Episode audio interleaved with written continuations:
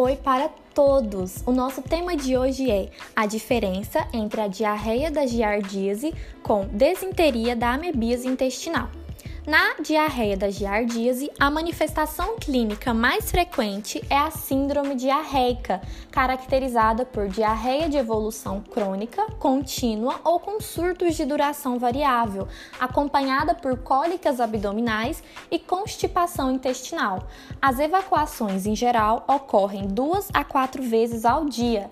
As fezes são pastosas, abundantes e com predomínio de muco.